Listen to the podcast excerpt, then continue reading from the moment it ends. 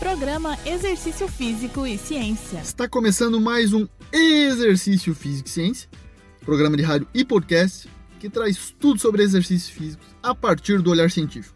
Hoje desvendaremos mais um mito sobre exercícios, que é relacionado à frase fecha a cara e treina, que é muito difundida na prática profissional, principalmente em academias de musculação, com estímulo para as pessoas e um meio de se obter resultados a partir da prática de exercícios. Falaremos sobre isso, claro, como sempre, baseados em ciência. Nesse sentido, hoje vamos falar do papel do suporte social na atividade física.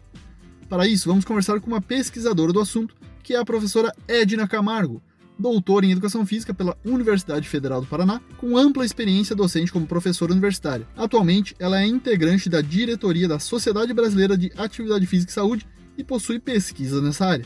Hoje, a professora Edna irá nos falar de pesquisas sobre o suporte social na prática de atividades físicas, destacando sua importância, os seus tipos, as fontes e seus domínios. Seja bem-vinda ao Exercício Físico e Ciência.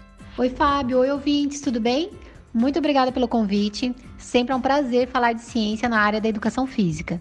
Quero parabenizar o programa Exercício Físico e Ciência, em especial porque todos os dias uma grande quantidade de evidências científicas são publicadas nas diversas bases de dados e muito pouco, muito pouco mesmo dessas informações chega a quem realmente importa, que é a população. E o exercício físico e ciência consegue nos mostrar que é possível sim levar informação a quem realmente precisa. Parabéns a toda a equipe. Bom, vamos para o nosso tema: apoio social e atividade física. Evidências científicas apontam que o apoio social de familiares e amigos para praticar atividade física aumentam as chances do indivíduo ser ativo fisicamente. Vamos entender um pouco mais sobre isso. Quando eu falo atividade física, quero englobar todas as evidências já disponíveis sobre esse tema, nos diferentes contextos: lazer, deslocamento, como ir para a escola, ir para a universidade, exercícios físicos em academias, os esportes. Agora vamos entender o que é o apoio social.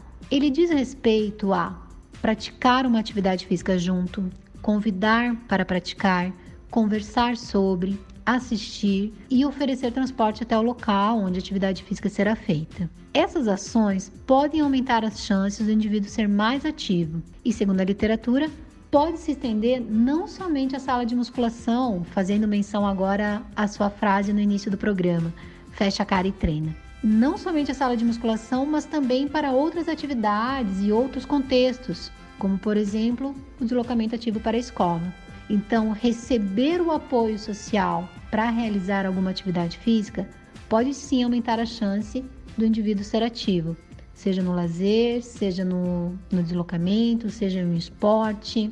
Bom, para qual faixa etária isso funciona? Para todas. A única diferença é que, de acordo com a faixa etária, a associação do apoio social pode mudar. Exemplo: na infância, o apoio social dos pais é muito positivo, já o dos amigos parece não ser. Ao entrar na adolescência, o apoio social dos amigos começa a ficar mais importante e o dos pais nem tanto. Isso pode permanecer até a vida adulta, segundo alguns estudos. Para idosos, o apoio social, tanto de familiares quanto de amigos, tem sido positivo.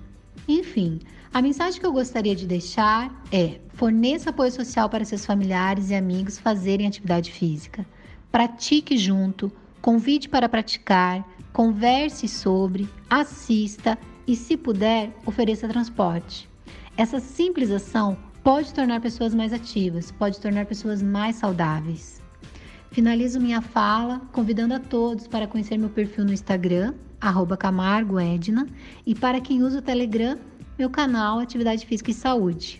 Deixo um forte abraço e muito obrigada. Muito obrigada, professora Edna, nos trazendo evidências do apoio social de acordo com cada faixa etária.